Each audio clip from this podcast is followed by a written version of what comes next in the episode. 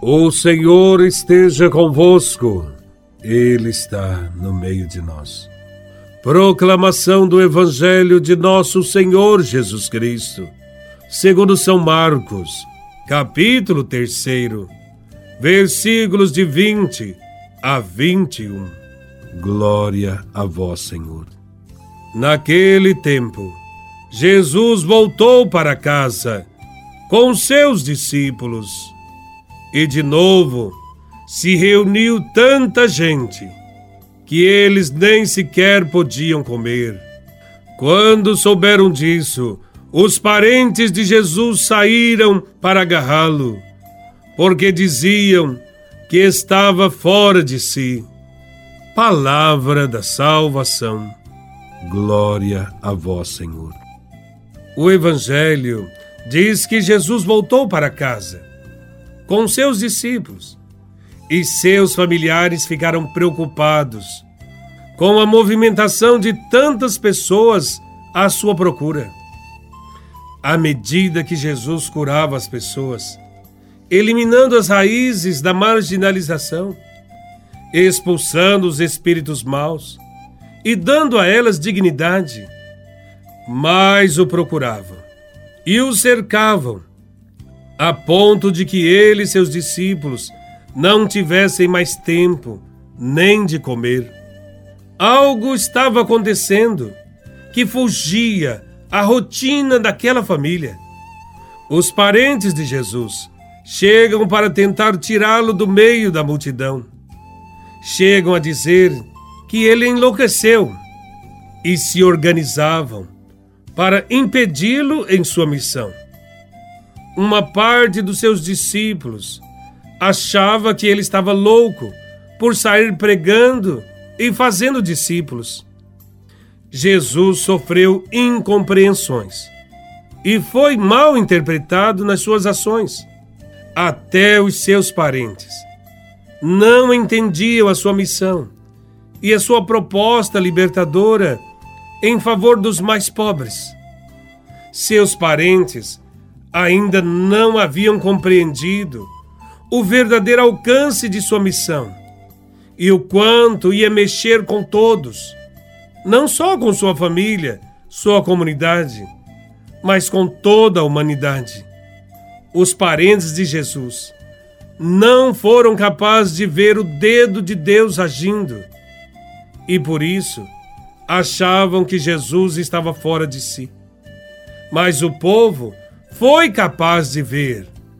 Seus corações estavam abertos ao momento presente e à ação do próprio Deus, procurando ver a vida e os ensinamentos de Jesus à luz da fé. Assim também são as nossas famílias. Muitas vezes não compreendem o que está reservado para cada um dos seus membros às vezes, a família pode olhar para a prática de um de seus membros apenas com olhos humanos. E o resultado disso é a interpretação incorreta dos fatos que devem ser analisados à luz da fé. Muitas vezes somos incompreendidos em nossas ações, até dentro da nossa própria casa ou junto àqueles que convivem conosco é difícil para as pessoas entenderem.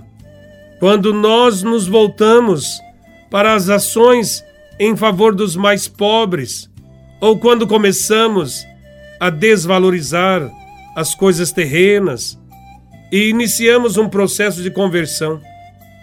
As pessoas nos criticam porque perdemos muito tempo em coisas que não nos dão lucro.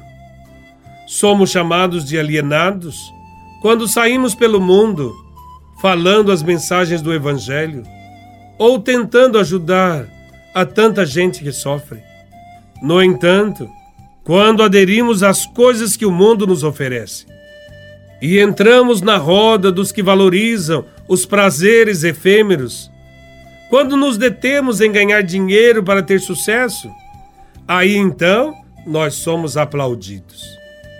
Isto acontece porque nós, humanos, temos a nossa visão limitada e superficial e não nos deixamos esclarecer pelo Espírito de Deus que mora em cada um de nós. Por outro lado, os parentes de Jesus estavam certos. Jesus, de fato, saía de si e enxergava o problema do outro como se fosse dele. Jesus se importava de verdade com cada um que o procurava. Agia sempre com extrema misericórdia. E assim, ele nos ensina também a ser uma luz para as pessoas que nos procuram com seus problemas. O mais importante é sermos fiéis a Jesus Cristo e amarmos até a quem não nos ama, e também compreender e perdoar a quem não sabe nos compreender nem aceitar a nossa fé em Jesus de Nazaré.